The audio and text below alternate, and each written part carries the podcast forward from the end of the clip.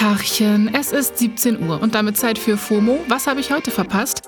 Wir haben Mittwoch, den 2. März 2022. Mein Name ist Jasmin Polat und ich habe ganz durchgescrollte Hände. Heute geht es um einen Teenager, der russische Flüge trackt, eine TikTok-Verhaftung und ein letztes Mal Genius versus das erste Mal Kardashians.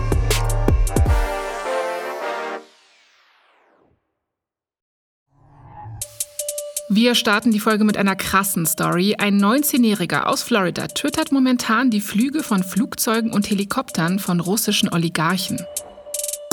Er teilt dort, wann wessen Jets und Helikopter starten, landen und wem diese Maschinen gehören.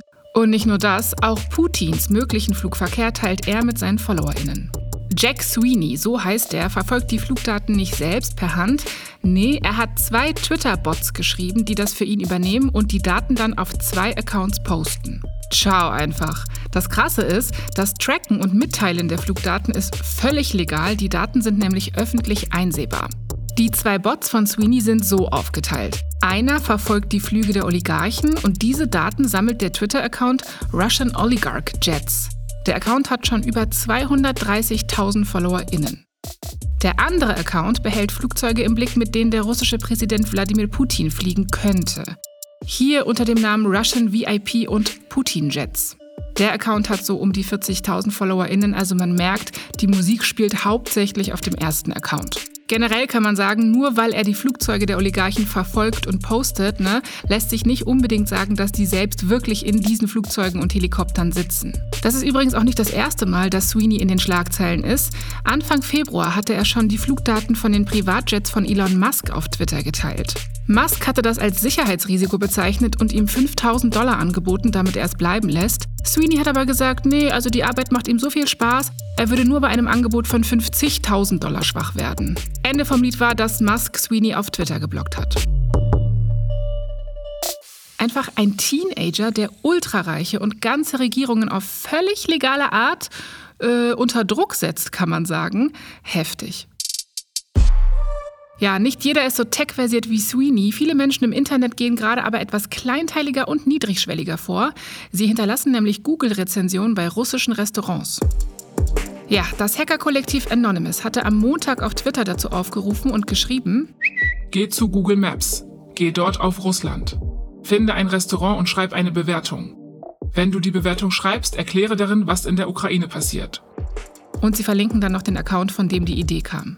In russischen Medien ist die Berichterstattung über den Angriffskrieg auf die Ukraine ja nach wie vor mindestens gefärbt und die Pressefreiheit durch staatliche Maßnahmen stark eingeschränkt. Mit diesen in Anführungsstrichen Bewertungen versucht Anonymous quasi die Bevölkerung trotzdem aufzuklären. Viele Menschen haben sich daraufhin angeschlossen und schreiben seitdem Google-Rezensionen. Eine Beispielbewertung auf Russisch hat Anonymous dann auch gleich mitgetwittert. Die lautet so: Das Essen war großartig. Leider hat Putin uns den Appetit verdorben, indem er in die Ukraine einmarschiert ist. Steht auf gegen euren Diktator, stoppt das Töten unschuldiger Menschen. Eure Regierung lügt euch an. Steht auf.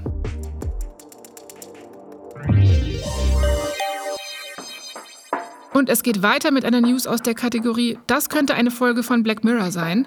Das FBI hat einen TikTok-Star in den USA verhaftet, weil seine Schuhe in den TikToks zu sehen waren. Ja, richtig irre Geschichte.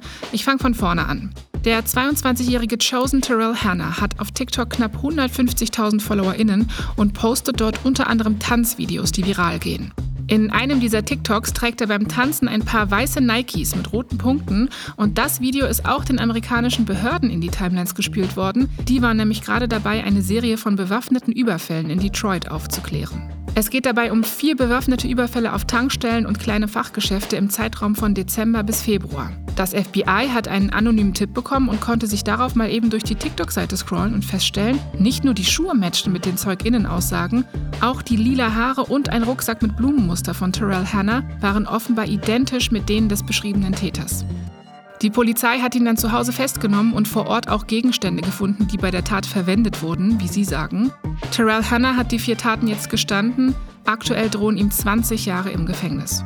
Das ist schon irre insgesamt und klingt, finde ich, auch erstmal verdächtig, weil nur anhand der Schuhe und Co. jemanden festzunehmen, hm, Viele in den Kommentaren zu dem Artikel hatten da auch erstmal ihre Zweifel. Auch weil Terrell Hanna ein schwarzer Mann ist, war die Sorge, dass Rassismus, wie so oft leider, ein Faktor in der Geschichte ist. Ein Nachbar, der während eines Interviews dazu befragt wurde, hat gesagt: My prayers go out to him and I hope that, you know, he can recover from whatever is making him do that. Also er betet für ihn und hofft, dass er sich davon erholen kann, was auch immer ihn dazu verleitet hat, diese Taten zu begehen. Jo, und wo wir schon bei Gebeten sind, gehen wir nochmal schnell zu Yeezy aka Ye, dem Rapper Kanye West. Heute gibt es nämlich den dritten und letzten Teil seiner Doku Genius auf Netflix. In der Doku wird Ye über Jahrzehnte begleitet und das ist wirklich sehenswert. Ganz im Gegensatz zu einigen von Ye's, wie ich finde, mindestens fragwürdigen Instagram-Posts die letzte Zeit. Er hat ja gerade auch offenbar wieder eine neue Freundin, die er gepostet hat und die sieht seiner Ex und noch Frau Kim Kardashian wirklich unangenehm ähnlich. Aber komm, anderes Thema. Ah, und Stichwort Kim, die hat eine neue Show gemeinsam mit ihrer Familie. Nach 20 Staffeln von deren Reality-Show Keeping Up with the Kardashians auf dem Sender E kommt jetzt The Kardashians auf Hulu. Die neue Show mit den Kardashian-Jenner-Schwestern kommt ab dem 14. April und gestern ist dazu der erste richtige Trailer geteilt worden und der wurde mir einmal durch alle Timelines gespült. Die Fans sind excited und können es nicht abwarten und wenn ich ehrlich bin, ich auch nicht. Ich freue mich richtig drauf. Man braucht ja auch Perspektiven im Leben, ne? Und die Aussicht auf Hollywood-Kulissen mit zwischenmenschlichen Problemen und teurem Make-up kommt gerade genau richtig. So, ich gebe euch jetzt auch eine Perspektive. Das war's für heute mit FOMO. Wir hören uns morgen wieder hier auf Spotify. FOMO ist eine Produktion von Spotify Studios in Zusammenarbeit mit ACB Stories. Bis deine Antenne!